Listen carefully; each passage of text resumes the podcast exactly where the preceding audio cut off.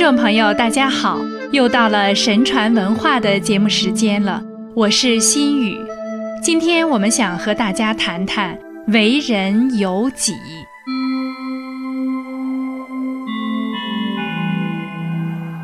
什么是为人有己呢？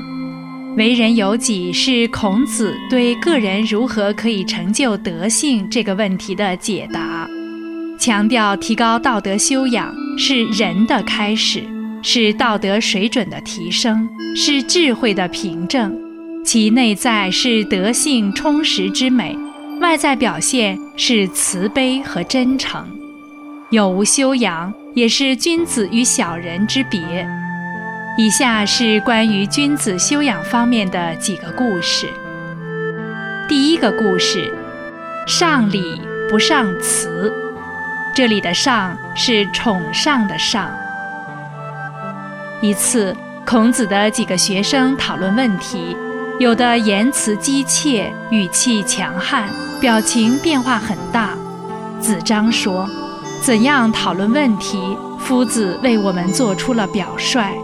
我记得夫子说话的时候，言辞比较缓慢，态度平和而意志坚定，仪态稳重而含有敬意。”在没有弄明白别人的意思之前，先沉默的静听，心平气和而又谨慎小心地把看法说出来，能够推己及人，而且谦让有礼，见解高超而符合礼义，心胸开阔而能以宽恕的态度对待他人，道义就由此言传身教而得以弘扬。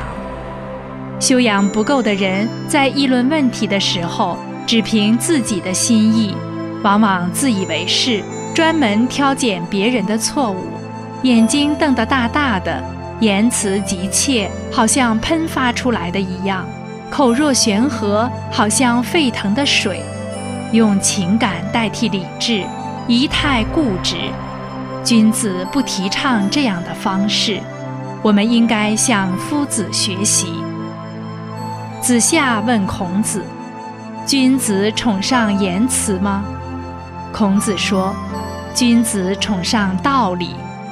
拥有广博的知识，却不懂得贯通其中的道理，不符合君子真知的要求。辞藻繁丽，夸夸其谈，不符合人们想要听的愿望。道德修养很高的人。”都需要恭敬地对待别人，用来守住自己的道德修养。拥有聪明智慧的人，都需要虚怀若谷而不自以为是，用来守住自己的聪明智慧。见多识广的人，都需要一直提醒自己还很浅薄，用来守住自己的本性。这就是节制自己。让自己的心里永远留下应有的空间的办法。再来讲一个舜的故事：何处不可行教化？骊山的农夫侵占别人田地的边界，舜到骊山脚下去耕种。过了一年，此类事情就再也没有发生。黄河边上的渔夫互相争夺水中的高地，舜到那里去打鱼。过了一年，那里的渔夫都知道了尊让年长的人。东夷一带制陶器的人，往往制造出一些粗劣的制品。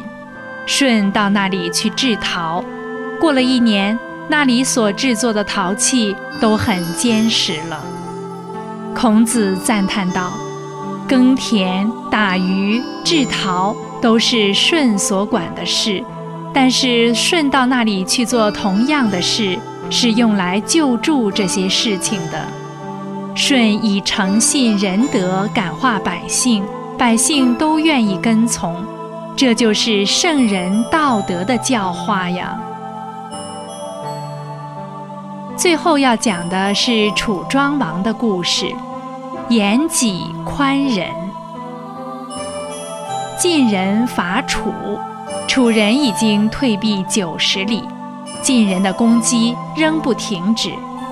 楚国的大夫说：“请允许臣反击吧。”楚庄王说：“我们的前代君王在位的时候，晋国不攻打楚国，但是到了孤家这一代，晋国却来攻打我们，这是寡人的罪过啊！如果下令攻击晋国，”楚国的大夫必然要受到羞辱和伤害，怎么能让大夫因此而受到侮辱呢？大夫说：“前代君王还在的时候，晋国不攻打楚国，但是到了臣担任大夫，晋国却来攻打我们，这是臣的罪过，请允许臣反击吧。”楚庄王低下头哭泣了一会儿。然后站起身，对各位大夫施以拜礼。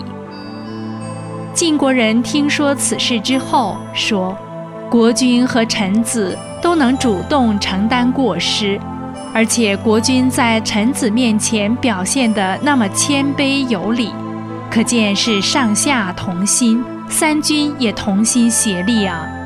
由此看来，楚国恐怕是攻打不成了。”于是晋国人连夜退兵回国了。孔子听说之后说：“在朝廷之上，楚庄王凭借那一句话就能够却敌于千里之外。君臣能够重视道德修养，因此社稷得以安宁。楚国后来能够成为强国，也是理所当然的了。”《诗经》中说。宽容谦卑待远近，因此安定我君王，正是这个道理啊。君子无论面对任何事情，即使在最困难的时候，都应用道义提醒自己，严于自律。从表面来说是坚守道义，从实质来说是坚守自己的良心良知。以宁静祥和的心态，把自己的职责做到最好，严己宽人，人民爱物，这是永远不该忘记的。听众朋友们，听了我们今天的节目，您对如何提高自身道德修养，是不是有了一番新的感悟呢？好了，感谢您收听这一期的明慧广播电台的神传文化节目，我们下一期节目再见。